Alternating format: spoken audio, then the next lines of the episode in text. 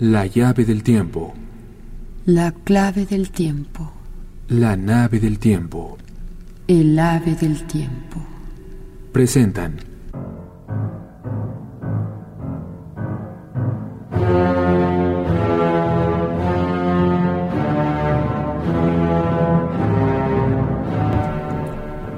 De magias y prodigios.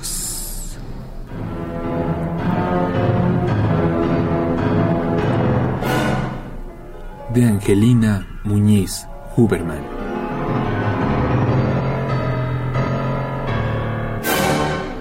Transmutaciones.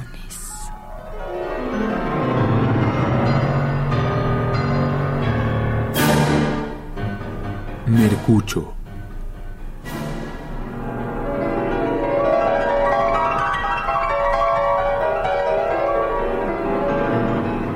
A Giulia Cardinali.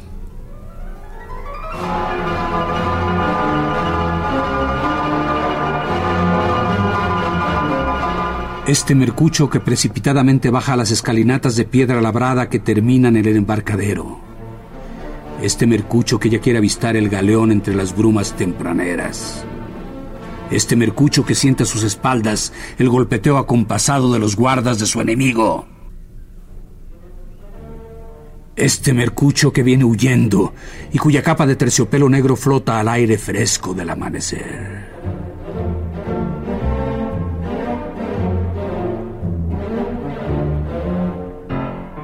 Si logra escapar no sería la primera vez, ni la segunda, ni la tercera.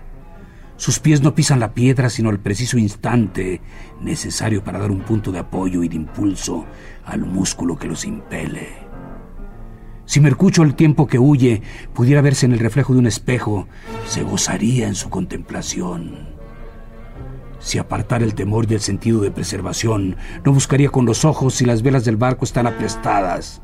Y en cambio, en su imagen refleja, contemplaría el descenso velocísimo de su figura de hombre joven aún, de caballero galanamente ataviado, de horizonte amplio y claro, anuncio de mañana impecable.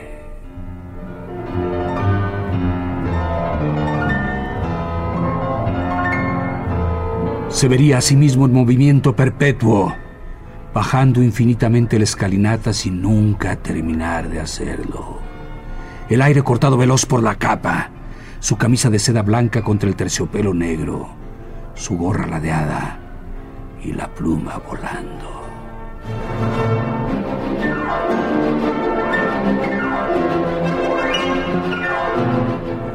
Había sido advertido, pero prefirió esperar hasta el último momento, por si acaso llevaba el veneno en su anillo. Él mismo había seleccionado cuidadosamente las poderosas hierbas. Había subido al monte y había elegido las más frescas y olorosas. Luego las dejó secar al sol de mediodía.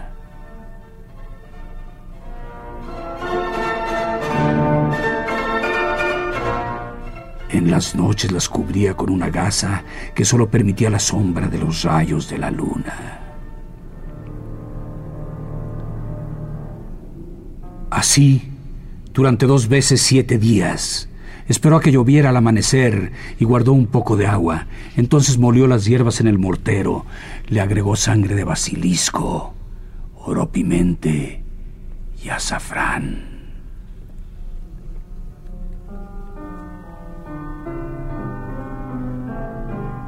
Tres gotas del agua de lluvia que había recogido. Lo amasó y lo dejó reposar. En la tarde, cuando brilló el primer lucero, decantó la mezcla en el alambique y la dejó destilar toda la noche.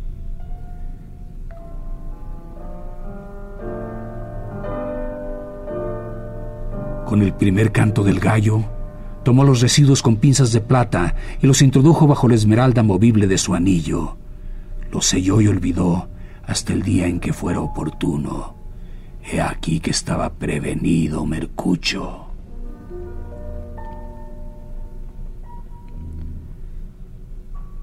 Porque Mercucho sabía que quienes como él se dedicaban a lo oculto, el día llegaba de la violencia y la profanación. del crimen y de la muerte, oculto para los demás, que para él era claro como la luz del día, matemático y comprobable, puro y severo, círculo, triángulo,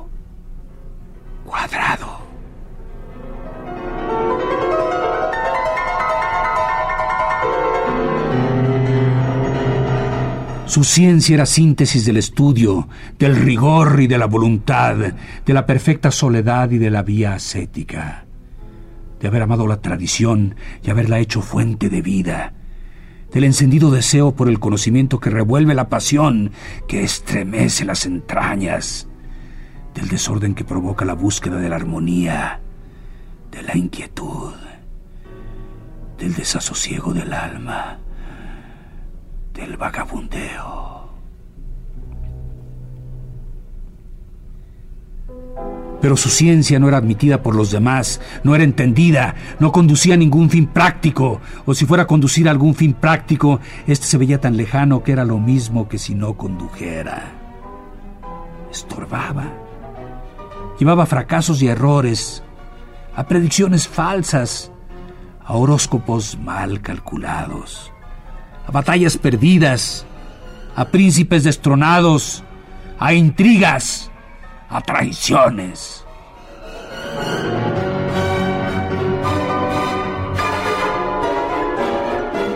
Mercucho era señalado, objeto de escarnio, perseguido, maldito, desterrado.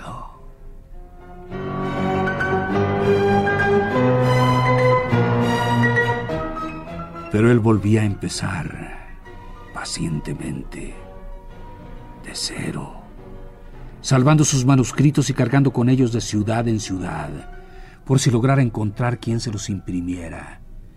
Casa ligera de caracol, papel entintado, que cuando lo logró fue su fama, su gloria y su perdición.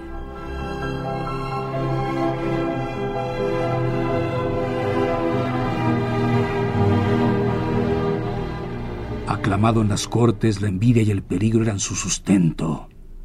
En el fondo siempre surgían las fuerzas que se empeñaban en destruirlo.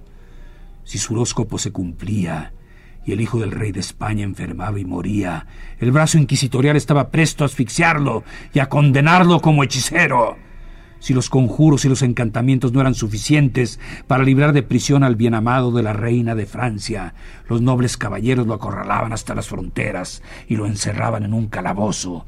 Si por fin encontraba la paz y la calma para el estudio en Praga, al lado de los reyes del invierno, estos se veían envueltos en una guerra que perdían y, de nuevo, Mercucho tenía que salir huyendo entre caos y ruinas.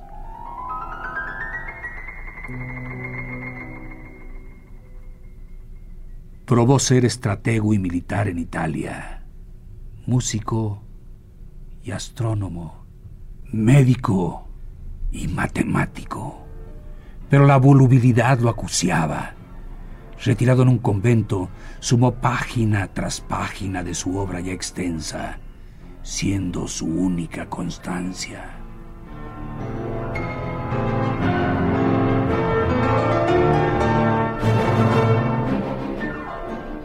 Un día, por la ventana de su celda, vio pasearse por el huerto a Julieta. La clara luz del sol brillaba en los verdes de las hojas. Un dorado presentido apaciguaba. Tonos vitrales, rojos y azules se filtraban. Al centro del huerto la fuente cantarina, cuatro vías empedradas que terminaban o empezaban en ella. Casi cree que se le representa el hallazgo del amor, a la manera de los milagros de la Virgen. La doncella que encubre su rostro y solo deja adivinar y alabar la perfección. Algo en el movimiento de la mano, algo en cómo se inclina levemente el cuello, el pie que apenas asoma bajo el reborde de la saya, principio de la pierna, principio del muslo principio del centro del sexo, suave bello, húmedo. duplicado, caracol.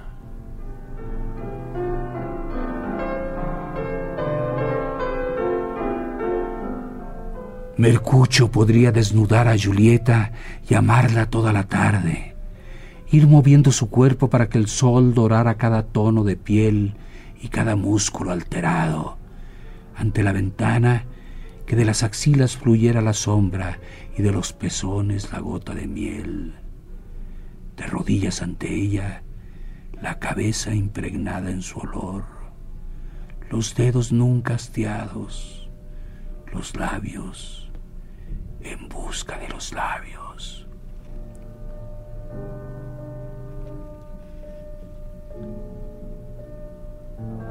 Y ella, apretando su cuerpo contra el de él, entre sus muslos su miembro, acariciando su espalda, doblando sus uñas contra los costados, deslizándolas, mordiéndole el lóbulo de la oreja, jugueteando la lengua.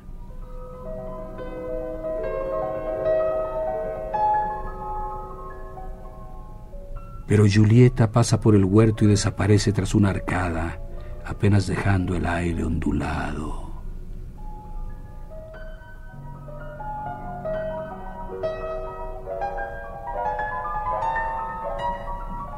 Mercucho en su celda no ha soltado la pluma y la frase escrita ha quedado interrumpida. ¿Quién es ella? ¿Por qué la ha imaginado en éxtasis? ¿Qué corrientes y qué elementos ha agitado? ¿Dónde ha derramado el polvo de estrellas del reconocimiento?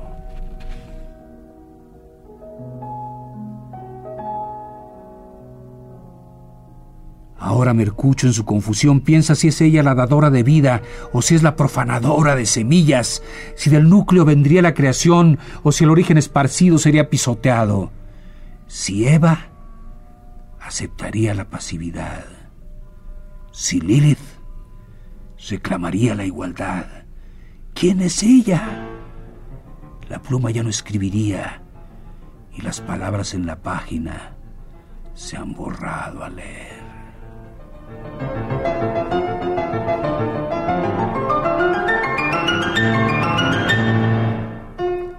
Aquí que debe haber un nuevo orden en las letras. Julieta podría invocar la inversión alfabética y con ella la destrucción, la muerte y siete veces siete vueltas a la tumba. Lo que ha sido hecho de polvo volverá al polvo. Lo dereznable se derezna. Solo la palabra de Dios sobre la frente podrá salvar.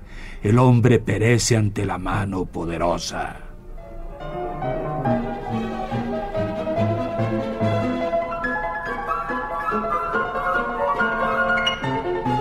Para Mercucio, Julieta es el enigma, el riesgo o el secreto. Puede significar la consagración y el hallazgo. Puede no significar e iniciar el retorno al líquido del olvido, tachar el principio del verbo y desoír el proceso enumerativo. Puede ser la armonía que componga su obra o puede ser el soplo que la consuma. Enigma, riesgo, secreto.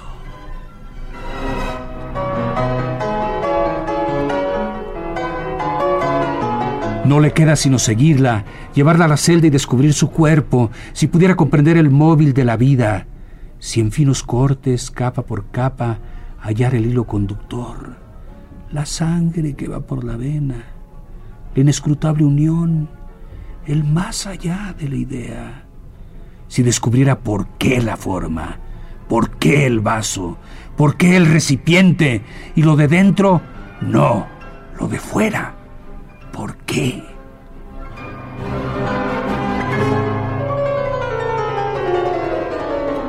¿Y por qué lo de fuera y lo de dentro? ¿Por qué no un todo? ¿Quién habló de fronteras? ¿Quién las estableció? ¿Quién dio el grito desgarrador?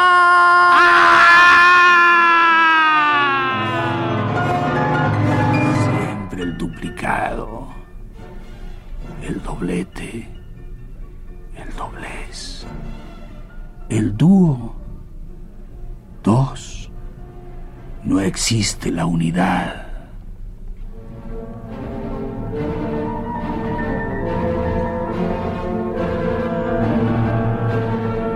Mercucho busca a Julieta.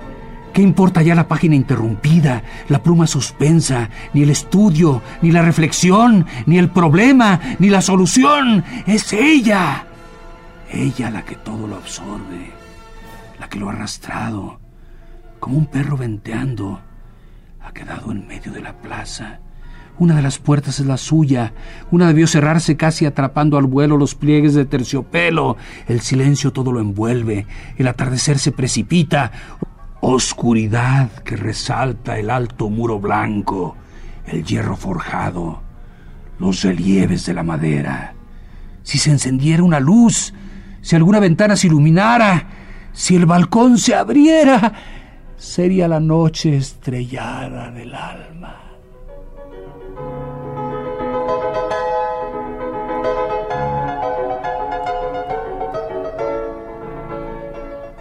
Se apoya en un dintel Mercucho. Quiere velar. No hay orden que instaurar. Son los fragmentos dispersos los que se acumulan. Lo anterior ha sido relegado, lo posterior no pesa. Ahora que vibra es como si no vibrara. El tiempo no se recuerda. Es solamente la forma la que existe. El cuerpo de Julieta. Mientras el cuerpo palpite, eso es Mercucho. El cuerpo tibio, suave, cálido, tan para tener, detener y retener entre los brazos, tan para recorrer, que es lo inacible la piel, el poro, el repliegue atrapar el movimiento en otro movimiento que no es el habitual, provocar el ritmo de lo único, la pura reacción del músculo y el nervio, el pensar obliterado y trascendido, es otra la vida del cuerpo, es tan poderosa que mata el alma.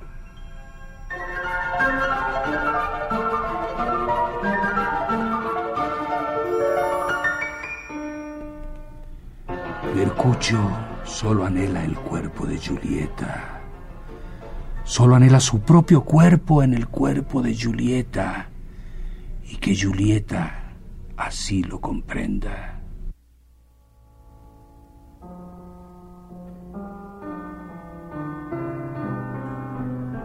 Julieta ha cerrado la puerta tras de sí y ha sentido que alguien la seguía palpitándose apoyado contra la pared. Le ocurre que ya no desea sus bodas con Romeo, que la reconciliación de las familias es su desprecio y su banalidad, que para aquella paz eligiera la mediocridad, que por el bien de la República se desvaneciera la tragedia.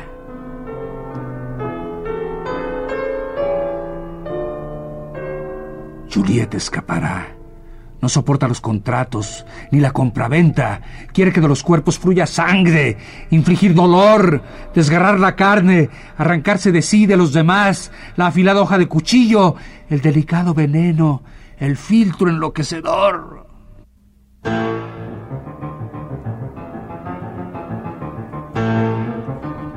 Ha visitado la cueva de la hechicera. Ha visto colgar de sus paredes huesos de corazón de ciervo, lengua de víbora, cabezas de codornices, haba morisca, guija marina, soga de ahorcado, flor de hiedra. Todo lo tiene a punto, con que solo agregue unas hojas de estoraque, de granillo y azofaifa a la pócima preparada. Será suficiente. Después de la muerte huirá, vivirá con la hechicera y aprenderá de ella sus artes, las fechas, los astros y las conjunciones, la elaboración de caldos y bálsamos, lo mismo la mezcla curativa que la infusión mortífera, el milagro, la destrucción final, todas las aberraciones y herejías, cabalgar en macho cabrío a la que larre, su cuerpo desnudo, untado de aceites y especias, elevado por el aire, el ungüento que vuelve invisible, el maravilloso elixir que convierte en bestias a los hombres, la mandrágora para la locura de amores, los dientes de ahorcado para la eterna bienandanza y felicidad, invocar la tormenta y el rayo y el trueno, el granizo cortante y el viento levanta polvos, las enfermedades que caen del cielo, la sarta de maldiciones, las impotencias y las alucinaciones, la espantable predicción y la lujuria recuperada, la perversión acariciada, incubos y sucubos, penetraciones, desgarramientos, éxtasis.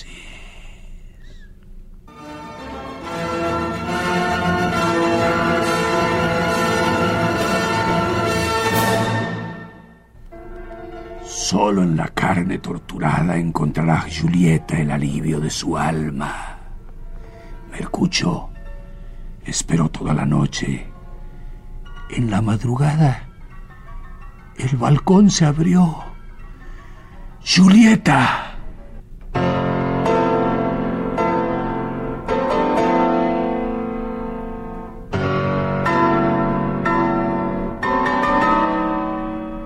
No tenían que hablar. Mercucho estaría en su celda y Julieta entraría.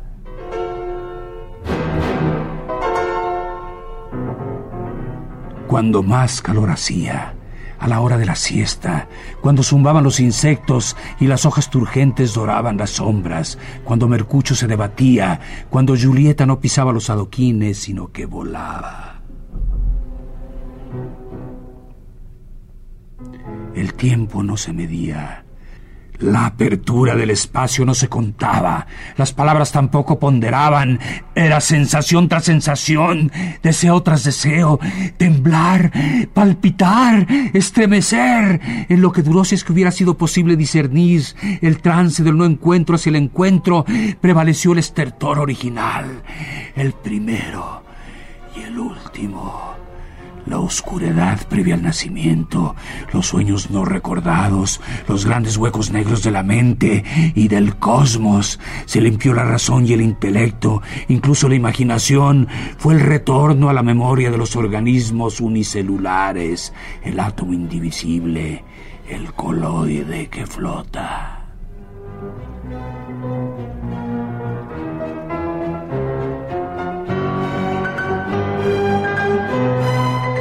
Cuando Julieta abrió la puerta de la celda, Mercucho a contraluz aguardaba, y cada uno lo sabía. Mercucho ya no sería el alquimista aclamado, ni Julieta la esposa requerida. En sí conjugarían el fin de los tiempos, la caída del engaño, no más actuar conforme a buenas reglas, la primera revuelta y el primer corte, todo orden trastocado, toda ley subvertida.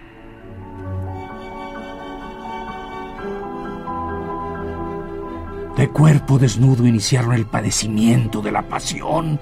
Fueron desollando la piel y más abajo hasta llegar al hueso. Machacaron el hueso y desmenuzaron el interior. Entre dedos frotados era indudable que no había nada más. Luego el alma no parecía.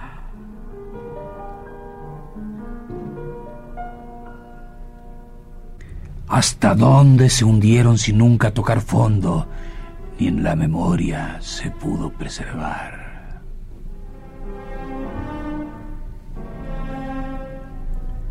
Cuando intentaban débilmente regresar a las orillas perdidas, Julieta habló. El filtro envenenado se lo envía a Romeo con unas palabras. Bebe para que vuelva a amarte y mata a Mercucio que me ama.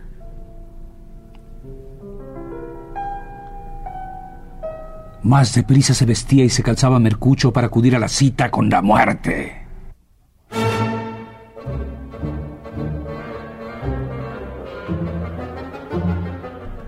Este mercucho que precipitadamente baja las escalinatas de piedra labrada que terminan en el embarcadero. Este mercucho que ya quiere avistar el galeón. Este mercucho que siente el golpeteo acompasado de los guardas de Romeo. Este mercucho que cae con la lanza clavada que le atraviesa de espalda a pecho y gotea sangre rápida hacia la espuma del mar.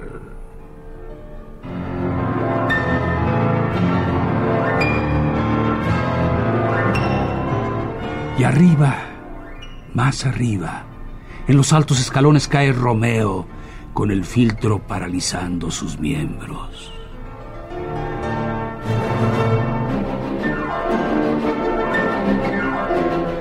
Y más arriba, más arriba aún, Julieta se ha arrojado al mar en este su único vuelo.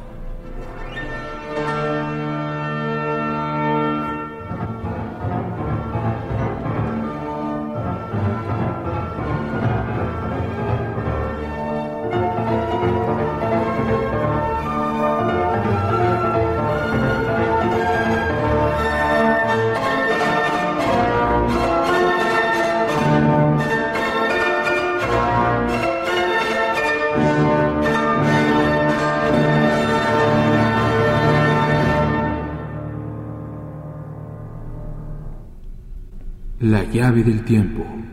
La clave del tiempo. La nave del tiempo. El ave del tiempo. Presentaron.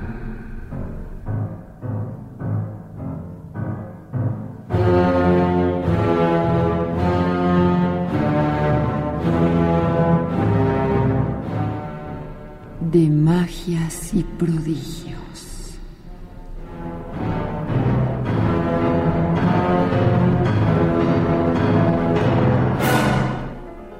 Angelina Muñiz Huberman.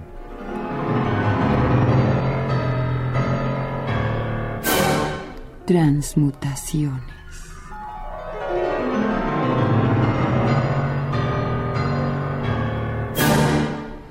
Mercucho.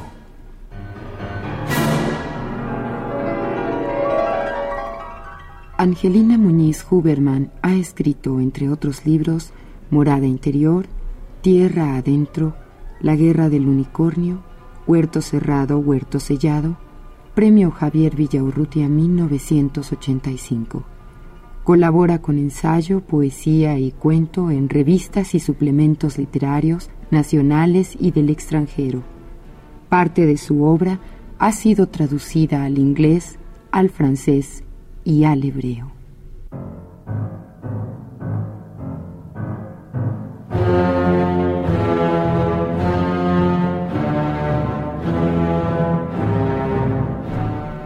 Narración, producción y dirección, Juan López Moctezuma.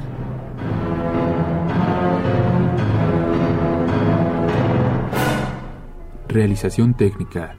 Carlos Montaño.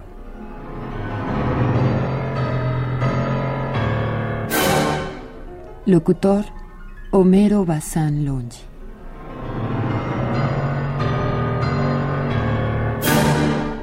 Locutora. Patricia Illades.